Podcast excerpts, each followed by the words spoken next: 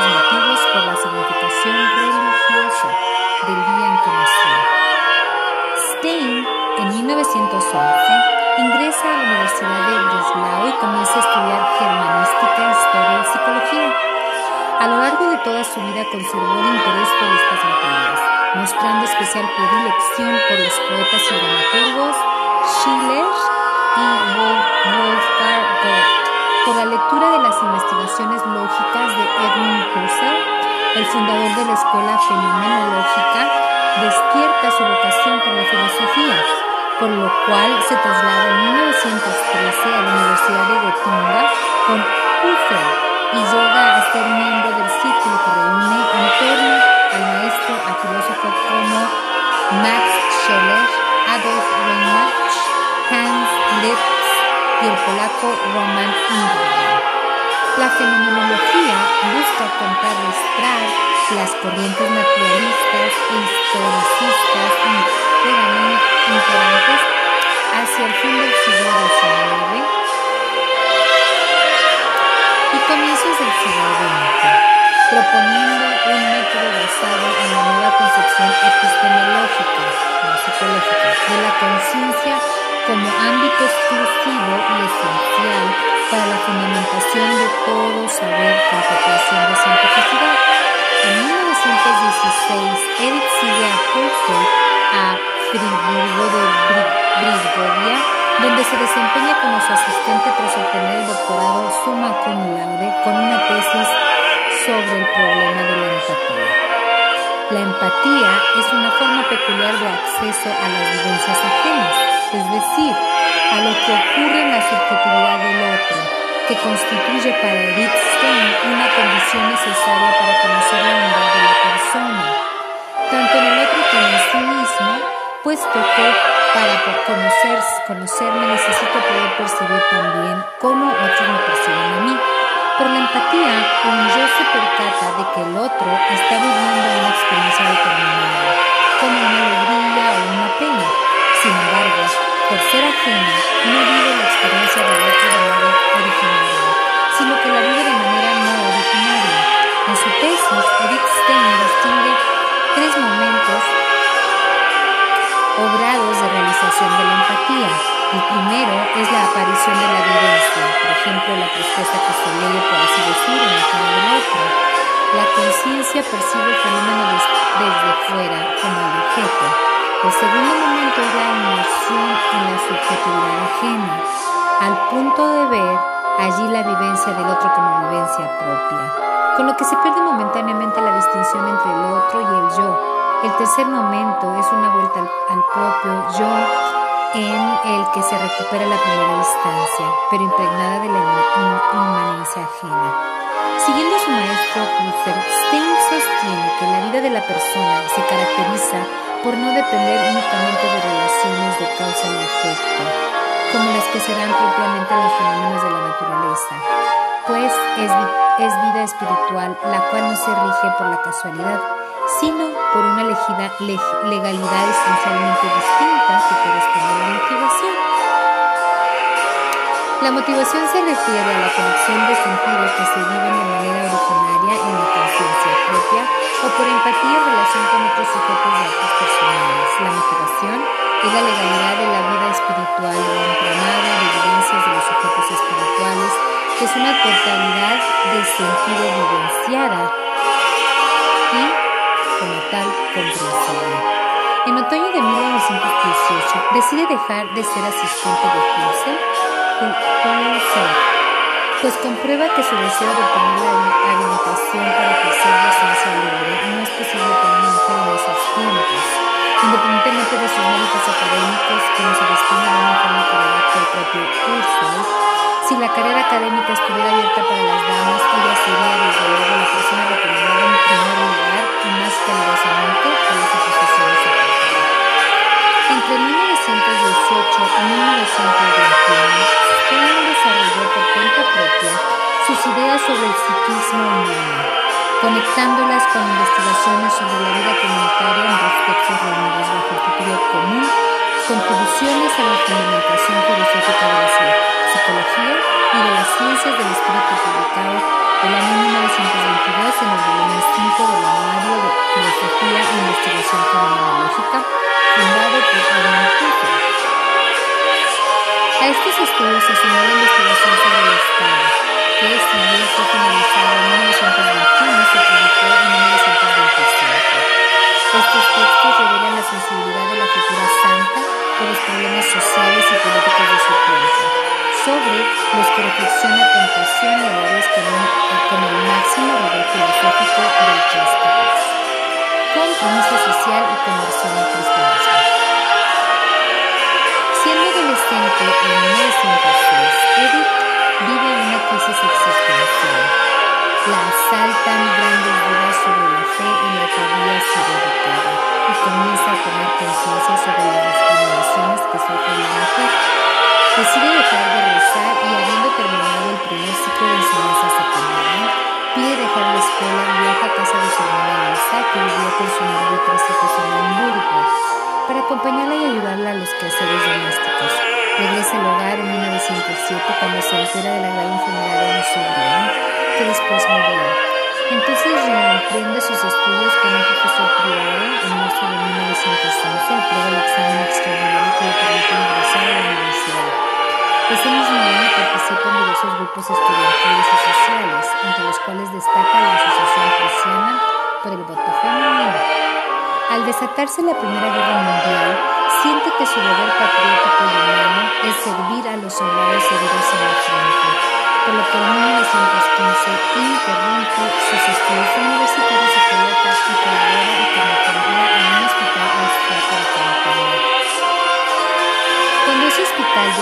funcionar y poco antes de terminar su tesis doctoral en 1916, Eddie tiene una de sus primeras experiencias religiosas importantes en el proceso de su conversión al catolicismo. De paso en la catedral de Frankfurt, observa que una aldea entra con la cesta de la compra, quedándose un rato para rezar.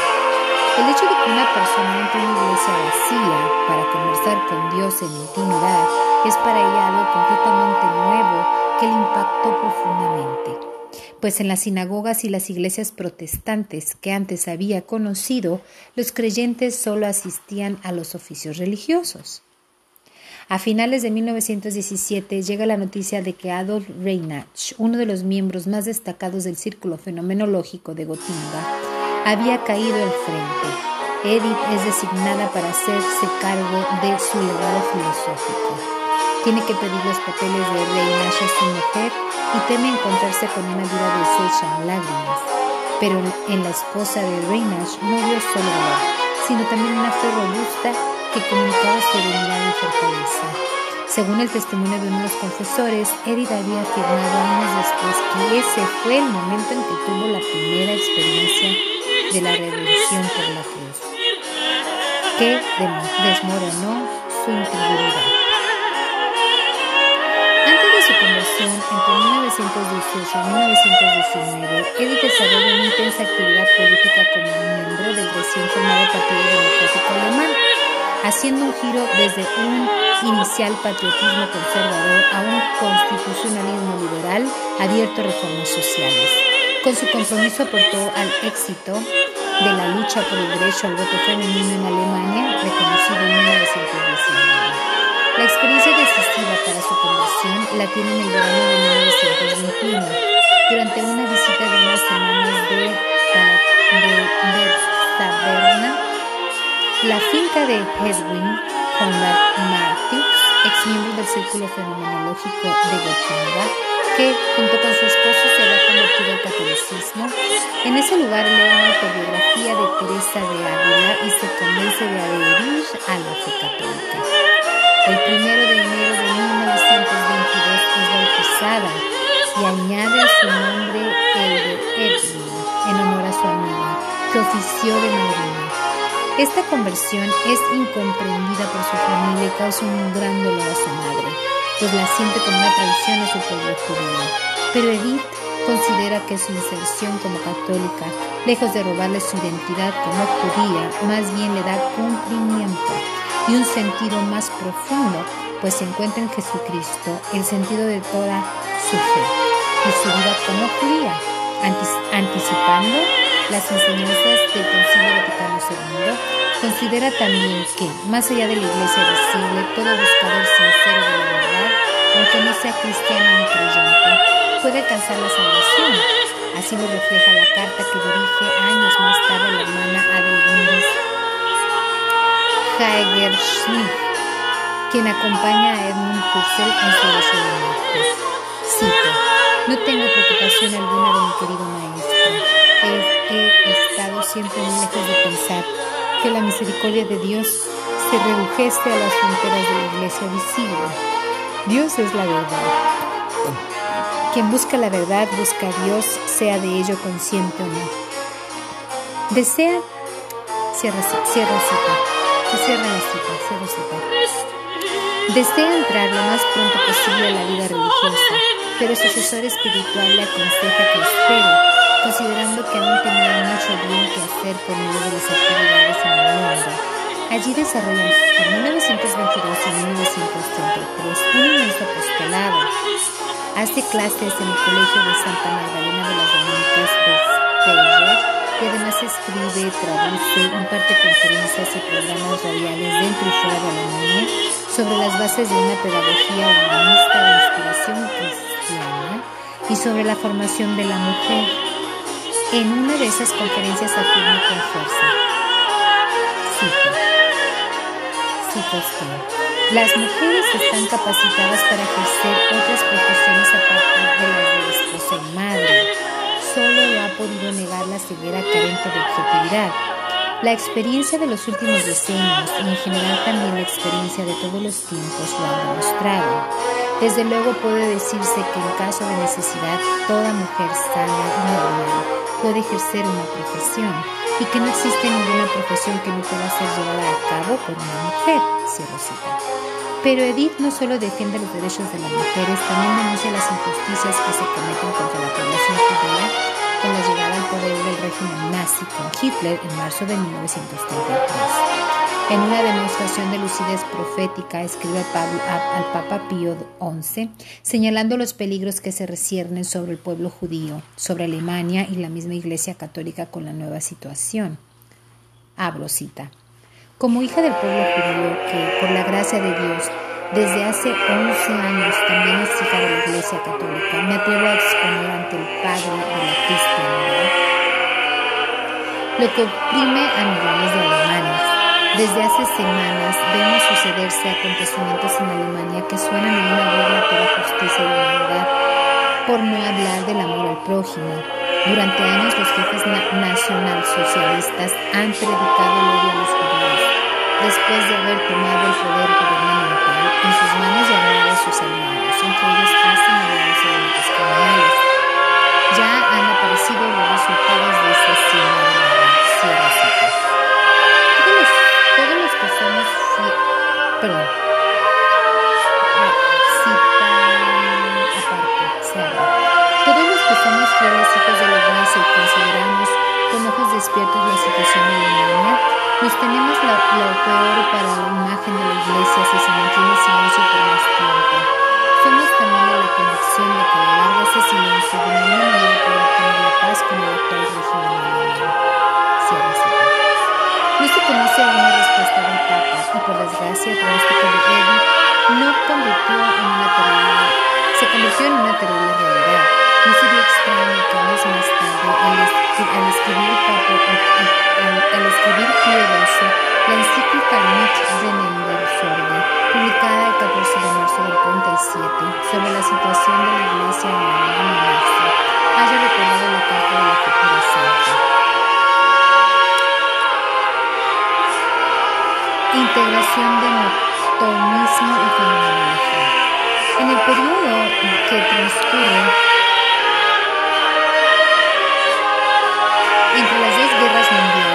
ocurre un florecimiento de la intelectualidad católica. En el marco de una renovación de la filosofía escolástica, especialmente tomista, sometida y animada sobre todo por la encíclica de León XIII, a Eterni Patris 1897, que exhorta a seguir el modelo de los estudios filosóficos teológicos de Santo Tomás. Las obras de filósofos cristianos como los franceses Gilson y Jacques Y los alemanes Martin Grabmann y Romano Guardini son una gran estímulo espiritual para las reflexiones de Stein. Especialmente importante es la, la cercanía con el jesuita alemán Erich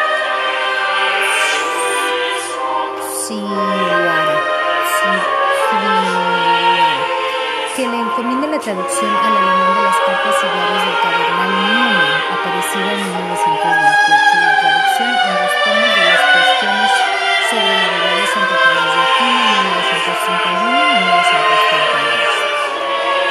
La cada vez mayor importancia que cobra Santo Tomás para Edith cristaliza primero en el artículo La fenomenología de cursos y la filosofía de Santo Tomás, publicado en 1929 como aporte a un número especial del anuario de fenomenología en homenaje a Cursos en su septuagésimo cumpleaños. En él confronta la búsqueda infinita de la verdad por parte de una razón que pone entre paréntesis la existencia real de lo que se presenta en la inmanencia de la conciencia, uh, que es concepto Husserl, con una filosofía de la vida que se asiente en la experiencia de lo real y se abre a la trascendencia. Santo Sin negar su primera etapa como desarrolla en los años siguientes una metafísica de inspiración tomista en Potencia y Acto, que lo escribió en 1939-1941, y su obra principal, Ser finito y ser eterno, en 1936, que retoma o perfecciona el libro anterior. Uno de los temas que aborda esta etapa se refiere al análisis hegeliano de la temporalidad de la conciencia, al que conecta con la estructura aristotélica y tomista de potencia y acto. La fenomenología describe el presente como una evidencia que retiene lo que acaba de pasar y anticipa lo que está por venir. Ambos momentos son distintas formas de potencialidad referidas al ser en acto del presente. Abro, abro cita. En lo que yo soy ahora, hay algo que yo no soy Lo que yo soy ahora en el estado de actualidad lo era ya antes, pero sin ser en el estado de actualidad. Mi ser presente contiene la posibilidad de un no ser actual futuro y presupone una posibilidad de no ser presente. Mi ser presente es actual y potencial, real y posible al mismo tiempo. Por otra parte, recupera el concepto aristotélico y tomista de existencia como núcleo permanente el que se asienta la estructura de esta potencia que se basa en múltiples vivencias objetivas, sin reducirlas a la conciencia que tiene Otro tema que Stein aborda con estos textos se refiere al principio de la individualidad personal. Tomás de Aquino veía el principio de individualización en la materia signata quantitatis, la materia dotada de relaciones de extensión y magnitud determinadas, la materia concreta que singulariza la forma esencial del ser humano. En cambio, para el fenomenólogo personalista Max Scheler, la esencia humana es probablemente individual y repetible, y que en el ámbito del espíritu solo puede haber existencias distintas si hay esencias distintas. Edith Stein tampoco piensa que el principio de, individuación en el caso de los seres espirituales sea la materia signata quantitate. Sostiene que el criterio tomista se puede aplicar a los seres materiales inanimados, las plantas, los animales, pero agrega que respecto a los seres humanos, cada individuo es en cierto modo su propia especie retomando su materia un argumento que el propio Santo Tomás aplicó a los ángeles. También es digna de mención la posición que Stein toma frente a una de las principales obras filosóficas de esa época, Ser y Tiempo, que fue escrita en 1927, de Martin Heidegger, discípulo de Husserl, que había propuesto una ontología fundamental que pudiera abrir un camino de respuesta a la pregunta por el sentido del ser. Ello exige una previa explicación del ente que se plantea dicha pregunta, el hombre, cuyo modo de ser es la existencia, que tiene que hacerse cargo de sí mismo y proyectarse eligiendo entre las diversas posibilidades de ser que se presentan. Entre ellas hay una que no puede rehuir, la muerte, posibilidad de que todas las demás posibilidades se conviertan en imposibles y que nadie puede asumir por otro.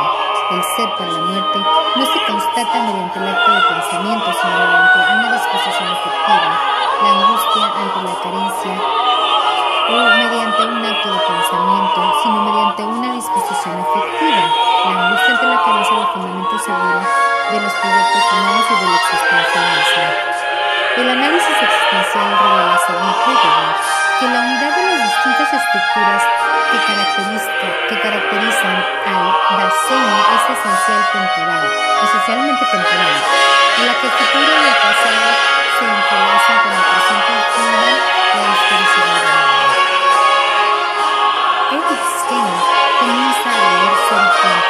desde el mismo que apareció.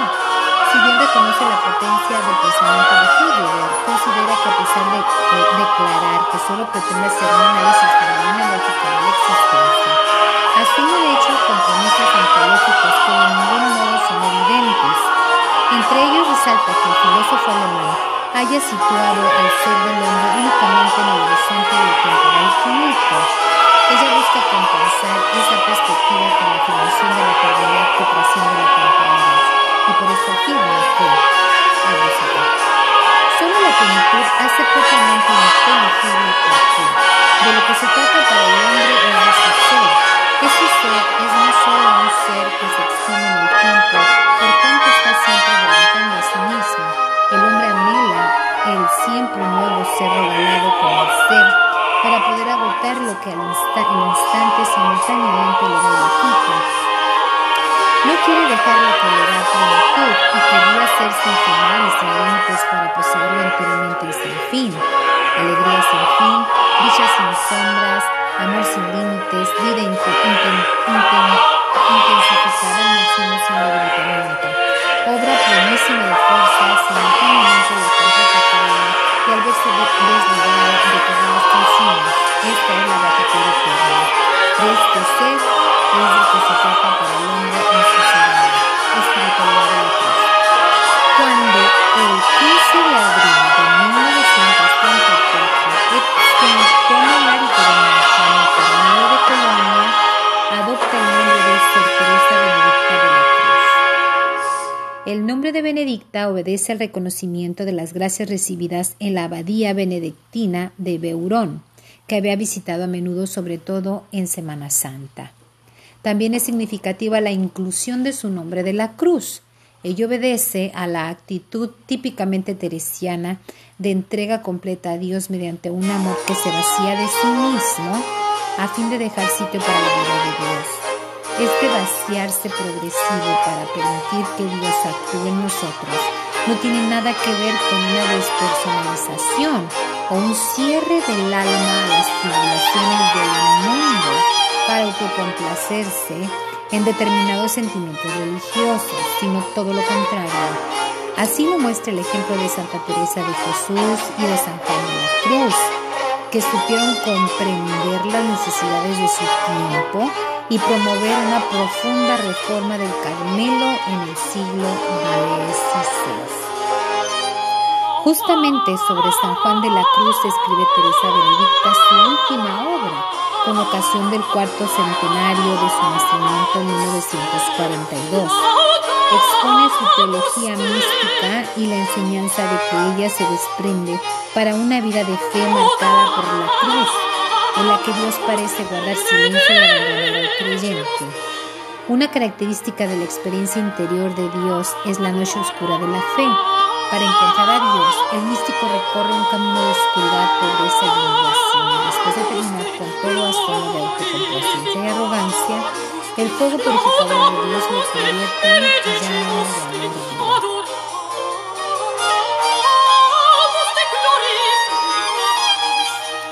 Teresa Benedicta trabaja en este libro hasta el mismo día de su detención por los nazis en 1938 había sido trasladada por su seguridad desde el monasterio de Colonia en Alemania al monasterio de Carmelitas de Echt en Holanda, donde la acompaña su hermana Rosa, que también se había bautizado en la iglesia católica.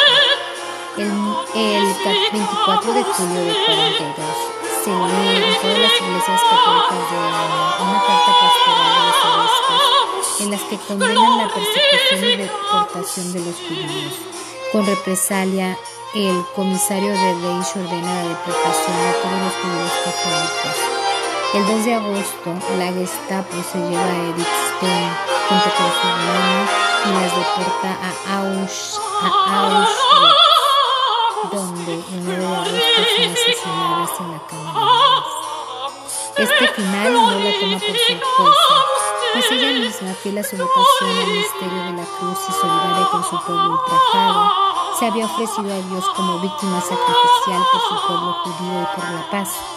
El, 29, el 26 de marzo de 1939 escribió en su priora, cito, Querida Madre, permítame vuestra reverencia ofrecerme al corazón de Jesús como víctima propiciatoria por la paz verdadera, que el poder del anticristo, si es posible, se derrumbe sin una nueva guerra mundial y que pueda ser instaurado en la orden de cosas. Los testimonios recogidos de sobrevivientes del holocausto que vieron a Teresa Breivik como una de las estaciones de su camino de la muerte dan cuenta de la serenidad y grandeza con que la dando consuelo y tranquilizando sobre todo a las mujeres del mundo de desesperadas que ya no eran capaces de.